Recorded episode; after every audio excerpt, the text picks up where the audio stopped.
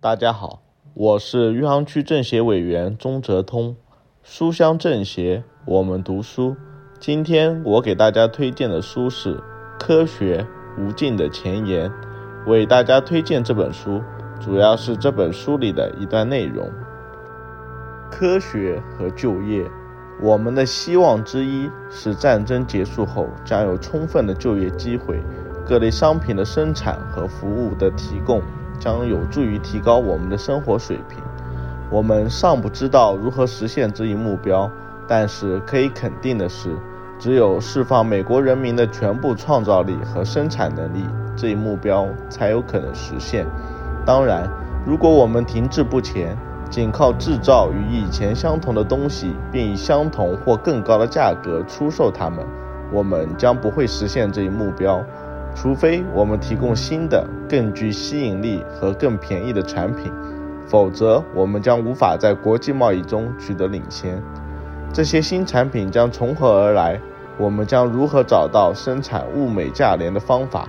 答案很明确：必须有一系列新的科学知识来推动私营和公共企业的发展，必须有大量接受过科学和技术培训的人员。因为新知识的创造及其实际应用都有赖于他们。要实现充分就业目标，我们就必须有数量更多和质量更好的科学研究。基础研究的重要性。进行基础研究并不考虑实际目的的，它产生的是一般性知识以及对自然及其规律的理解。